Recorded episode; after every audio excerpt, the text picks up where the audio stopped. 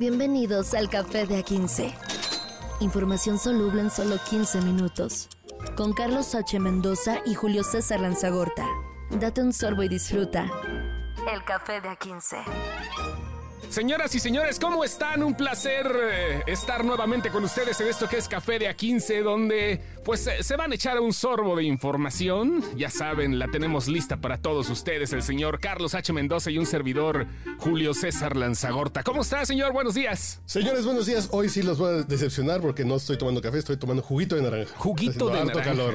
Sí, sí, por el calor, pero el café se supone que regula la temperatura, ¿no? Se supone. Es un café bien caliente, sí. Un café bien caliente y bien cargado, señores. Como debe de ser, a los que estén ahorita echándole cafeína a su cuerpo, les mandamos un gran saludo. Así como la cafeína que están tomando todas las corcholatas que ya comenzaron esta carrera por... eh, pues, cu- ¿cuál es el nombre? Siempre me confundo, porque siempre ponen nombres muy técnicos, señor Manchate. Es, es líder de la defensa de la cuarta Es, transformación. es muy complicado, ¿no? O sea, líder de la defensa de la cuarta transformación. Es que sí, no está pegajoso el nombre, la verdad, pero como es proceso interno, no les importa. Información cremosa en el Café de A15. Marcelo Ebrard ya comenzó, desde la semana pasada había dicho que iba a haber sorpresas en su primer día eh, de campaña interna, aunque no lo quieran decir así, y bueno, pues fue una invitación que sí, realmente nadie se esperaba. Sí, eh, propuso que de llegar a la presidencia haría la secretaría de la 4T, encabezada por Andy López Beltrán, por el hijo de- del actual presidente. Y ya dijo el hijo del presidente que no, gracias, porque no puede tomar partido en este momento. Sí, es que es muy complicado. Eh, Era, es un juego que se está aventando, yo creo que al todo por el todo, el señor Marcelo Ebrard, eh, eh, invitar al hijo del actual presidente y darle una continuidad desde su punto y desde su perspectiva al movimiento de regeneración nacional en el gobierno. Ahora, ¿qué fue lo que dijo Andrés Manuel López Beltrán? Escribió, Mandó una carta. escribió una carta membretada con esto de Finca Rocío, con su marca de chocolates. Ok. Y dice, buenas tardes Marcelo, como sabes y tú lo he expresado, tienes todo mi respeto como funcionario público y político. No paso por alto y jamás lo haré tu aportación, al igual que muchos otros, al proyecto de transformación nacional que encabeza nuestro máximo referente Andrés Manuel López. Ya cuando le dice a tu papá nuestro máximo referente Andrés Manuel López Obrador, es como yo le digo, eh, eh, eh, mi máximo referente, el general de el, el general de brigada diplomado Estado Mayor Antonio Mendoza Morales. Sí, sí, No, pues sí. es mi papá, güey. Sí, sí, es, es mi jefe, ¿no? O sea, tan padre que se jefe. mi jefe. Pero bueno, tienen que entrarle a su Alteza Serenísima o algo así. Entonces, ¿qué más dice? Como hijo siempre estaré orgulloso de su trayectoria, trabajo incansable y devoción al pueblo de nuestro país. Como político tengo y tendré siempre la disciplina y la firme decisión de seguirlo en su lucha y seguir fiel al compromiso familiar de no intervenir o participar en política y mucho menos en el proceso de sucesión presidencial. Entonces, si es un proceso de sucesión presidencial, Sí, ok. aunque le digan que es liderar la defensa de la cuarta transformación. El proceso de sucesión presidencial. Ya lo dijo el mismo eh, Andrés Manuel López Beltrán. Andy. Andy, Andy para la banda, ¿no? Y eh, bueno, el señor Marcelo Ebrard respondió muy razonable su posición. No podría tomar partido ahora. Eso fue lo que reconoció y dijo también que reconoce su consideración y afecto eh, porque reafirma esa respuesta negativa, reafirma mi convicción de que se trata de un gran cuadro político de la 4T. Ahorita tienen toda la posibilidad de enfrascarse y de casi, casi embalsamarse con el lema de la cuarta transformación, ¿no? Es, es- es interno este proceso, así que bueno, pues tienen que ver de qué forma cada uno gana adictos y adeptos. Sí, quiero decir adictos también, ¿eh? Eso sí lo quise decir. También lo quise decir. No fue error. No fue error mío. Pero sería algo así como la Secretaría de Tráfico de Influencias, ¿no? Es así como, es, pues ya, ya, ya hemos visto reportes de Latinus en que Andy López Obrador se ha dedicado a hacer Beltrán, estos... Beltrán, Beltrán, espérate. Ah, Beltrán. Sí, sí, sí. Andy López Beltrán, eh, eh, que se ha dedicado a hacer como ese tráfico de influencias con sus cuates, con contratos que para eh, el aeropuerto de Santa Lucía, que para Dos Bocas, que para el Tren Maya. Ahí, ahí están sus cuates muy metidos. Entonces serían entre quedar bien con el líder y además asegurarte patrocinio, ¿no? El patrocinio, que bueno, pues ahorita lo que están buscando también todos los que están luchando por esto. Dime el nombre otra vez, te lo juro que deberían de hacerle siglas para que, así como Movimiento de Regeneración Nacional nadie dice, así, deberían de hacerle siglas a, la- a lo que están buscando. Se me olvida siempre. L- Líder de la defensa de la cuarta transformación. Pero déjame echar un pasito para atrás porque esto del, del financiamiento, que, que ya dijo Adán Augusto que él no lo quiere, que mejor lo donen para, eh, para centros comunitarios de salud. pero afuera de sus mítines ya están repartiendo dinero, pero en fin. Podemos decir defensor de la transformación para que no se nos olvide. El café de A15, café negro. Y hablando de esto, bueno, pues Adán Augusto, eh, pues López también, irónicamente, ya no está en la Secretaría de Gobernación, él está también en busca eh, del pote de oro al final del arco iris y quien queda en su lugar es Luisa María Alcalde que fungía como secretaria del trabajo. Yo creo que es una de las más jóvenes del gabinete de la Cuarta Transformación, o bueno, más bien del actual gabinete del gobierno de México. Tiene 35 años.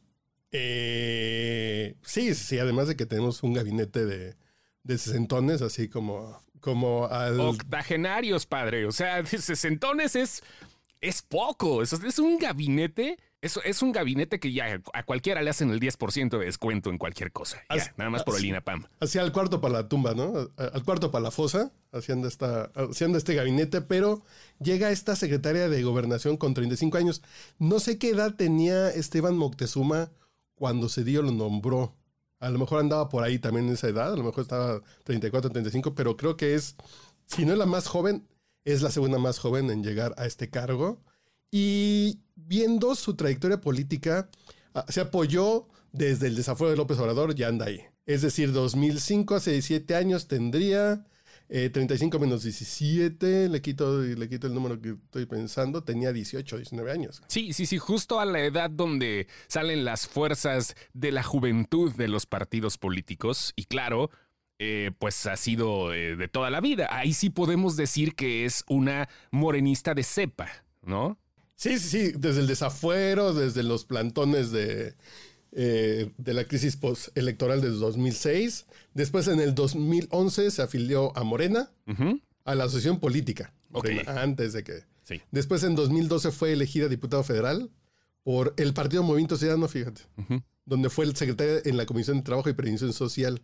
Que a lo mejor por eso, como estuvo en la comisión tres años, dijeron, ya puede ser buena para la Secretaría del Trabajo y desde el 2018 está en ese cargo. Y a partir de ayer es la nueva secretaria de Gobernación. Tengo dos preguntas, maestro Carlos. Número uno, ¿cuál es tu opinión así diluida eh, sobre la actuación que tuvo Luisa María Alcalde en la Secretaría del Trabajo y Previsión Social? Y la segunda pregunta que tengo es... Eh, ¿Cómo ves a la encargada, la nueva encargada de técnicamente la seguridad nacional? Ese es un tema porque sí, la seguridad pasa por la Secretaría de Gobernación y por la Secretaría de Seguridad Pública y por la Defensa, Seguridad Ciudadana. Eh, pero creo que creo que está muy verde porque además ya hemos visto que ese puesto lo que llegó a hacer muy bien Adán Augusto es negociar, poner en paz, gobernar a final de cuentas, poner orden con gobernadores, jalar cuerdas, que es un poco la labor que tiene que hacer el secretario de Gobernación, es la política interna. No sé si ya tenga el talento, lo máximo que ella hizo como secretaria de, del Trabajo, es un tema de subir casi casi por decreto el salario mínimo, que esa era propuesta que venía desde Palacio Nacional, y las negociaciones tanto del TEMEC como, como con otros temas patronales no pasaban por ella.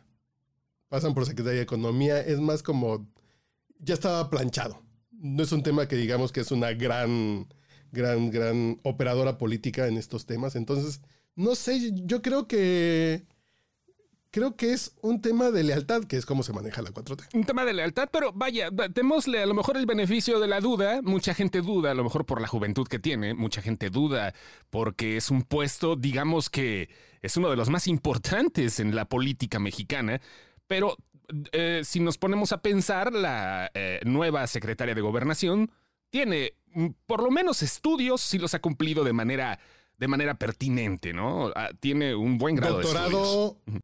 Doctorado, no, maestría en Derecho por la Universidad de California en Berkeley.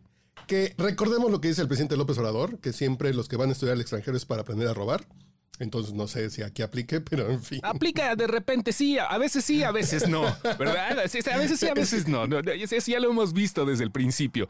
Pero vaya, tiene entonces maestría en Derecho en la Universidad de Berkeley y vaya la experiencia como secretaria de la STPS, que es, importante. Y además, eh, mención honorífica en Derecho en la UNAM en la licenciatura. Ok, ok, ok. Entonces. Sí va a la escuela, sí leyó y, y, y, y sí pasa lectura de comprensión lo cual siempre nos, nos, llega, eh, nos llena de regocijo saber que hay funcionarios de menos que han leído, que han viajado y que tienen esta cultura de cómo funcionan las cosas del mundo, aunque se pueden por momentos decantar por el fanatismo y por seguir a un líder. Esa es la gran diferencia. A lo mejor creo que es uno de esos puntos que quieren expresar ahora desde la presidencia de la República, algo contrario a lo que se ve, a lo que se había manejado. Alguien completamente diferente al esquema que pensaban todos que iba a quedar como sustituto, sustituta de la Secretaría de Gobernación. Muy distinto. No sé si viste este meme que estaba circulando del, del downgrade, de que ponían a la princesa Diana y el downgrade era la reina Camila.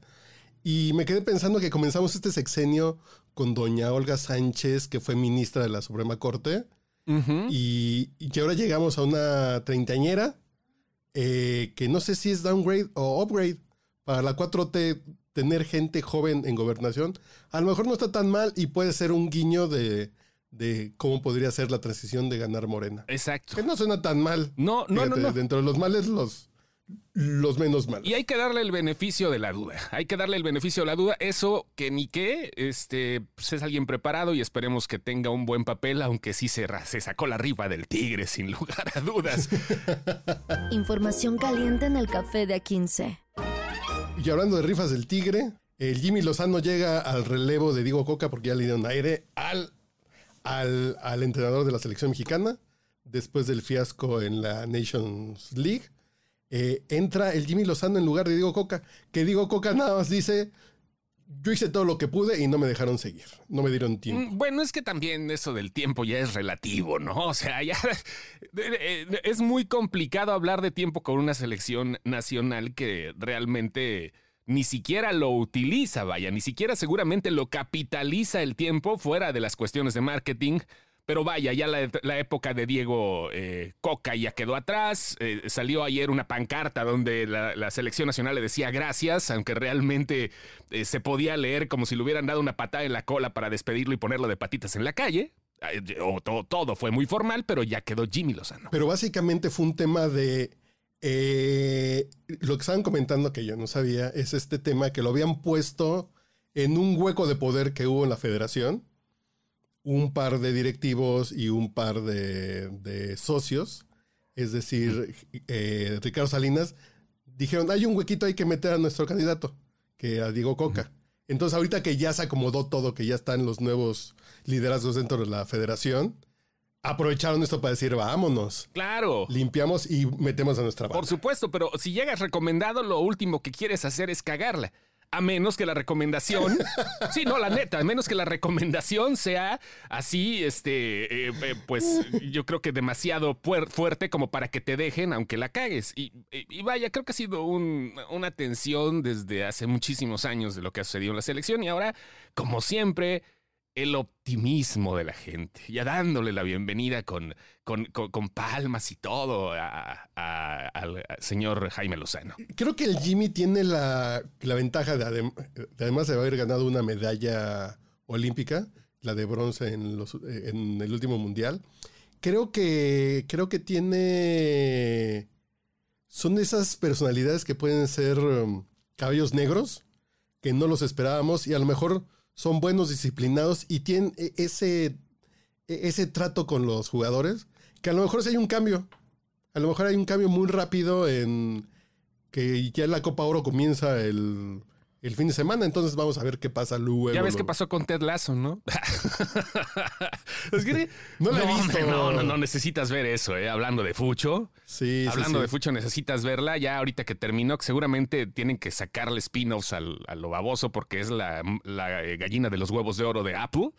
Pero vaya, y, sí, regresando, todo tiene que ver quizás con la motivación. Este, pues como tú dices, Jaime Lozano ya tiene 44 años, igual la experiencia, este, está ahorita llegando a darle un interinato como director, director técnico de la selección mexicana. No es que se quede ya directamente, pero pues ya la gente ya lo está, me zurra decir esto, pero lo está candidateando para que ya se quede de manera definitiva hasta el próximo Mundial de Fútbol, que es un gran compromiso por los tres países que son sede.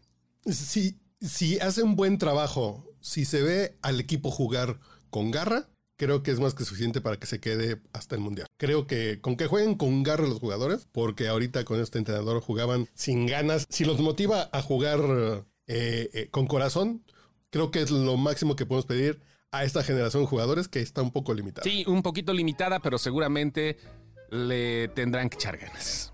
Eh, y nosotros le echaremos ganas porque mañana estaremos nuevamente con ustedes en esto que es el Café de A15, el señor Carlos H. Mendoza.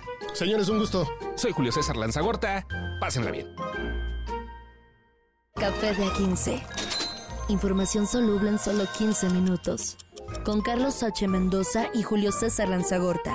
Date un sorbo y disfruta. El café de A15.